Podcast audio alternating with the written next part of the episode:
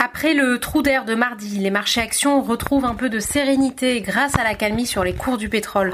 Le CAC 40 enregistre une deuxième séance consécutive dans le vert, plus 0,89% vers les 4451 points. Les marchés ont littéralement décidé de snober les indicateurs économiques du jour. Pourtant, le choc est bien d'une violence inédite dans le secteur privé, avec un indice composite en zone euro qui tombe à son plus bas historique, 13,5 pour le mois d'avril, après 27,9 en mars. Même les prévisions les plus pessimiste n'anticipait pas un tel chiffre. La séance du jour est marquée également par la publication de résultats d'entreprises très attendus, à commencer par Hermès qui fait état d'un chiffre d'affaires en baisse de 6,5% au premier trimestre. Le groupe se montre rassurant sur sa capacité à rebondir et bénéficie de surcroît d'un relèvement d'objectif de cours à 740 euros contre 640. Résultat, le titre a gagné 4,22% en séance. Renault de son côté voit son chiffre d'affaires plonger de 19,2% au premier trimestre ce qui est conforme aux prévisions des analystes. Le titre gagne 4,16%. Dans l'actualité des autres valeurs, ce sont les titres bancaires qui ont servi de locomotive au CAC 40. BNP Paribas affiche la plus forte hausse de l'indice, plus 6,25%. Société Générale, plus 5,18%.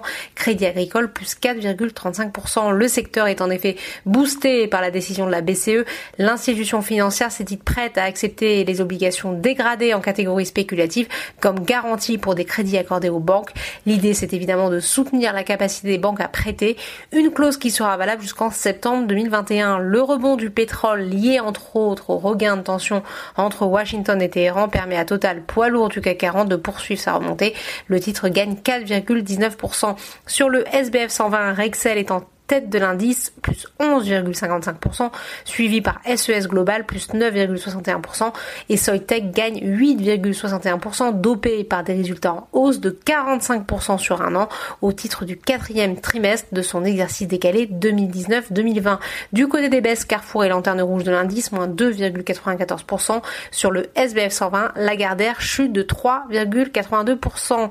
Aux États-Unis, sans surprise, les chiffres des nouvelles demandes d'allocation chômage sont très élevés mais moins important que les semaines précédentes, ce qui permet à la bourse de New York de conserver sa place en territoire positif à 19h de Paris. Le Dow Jones affiche 0,76% de hausse, le Nasdaq 0,24% et le S&P 500 plus 0,72%. Voilà, c'est tout pour ce soir.